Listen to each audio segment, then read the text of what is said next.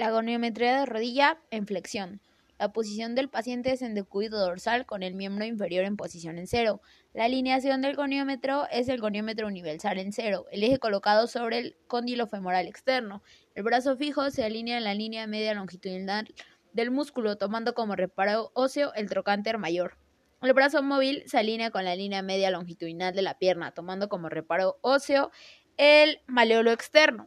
El movimiento se produce al efectuar la flexión de rodilla con la cadera en flexión máxima para relajar el cuádriceps. El registro se registra en la posición de cero hasta, hasta el final de la flexión.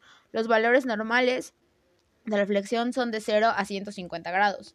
En la extensión, la, eh, la, posición del paciente es en decúbito ventral con el miembro inferior en posición de cero y el fémur estabilizado con una almohada colocado debajo de este.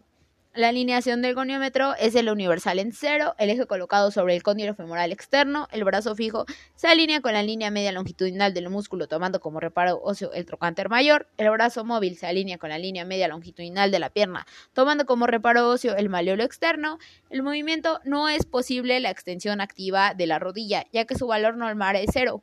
Por eso se evalúa la extensión pasiva con el brazo móvil de goniómetro acompañando el movimiento pasivo. El registro se efectúa del ángulo formado en la posición de cero y la posición final de la extensión pasiva. Los valores normales en la extensión activa es 0 grados y en la extensión pasiva es de 0 a 10 grados.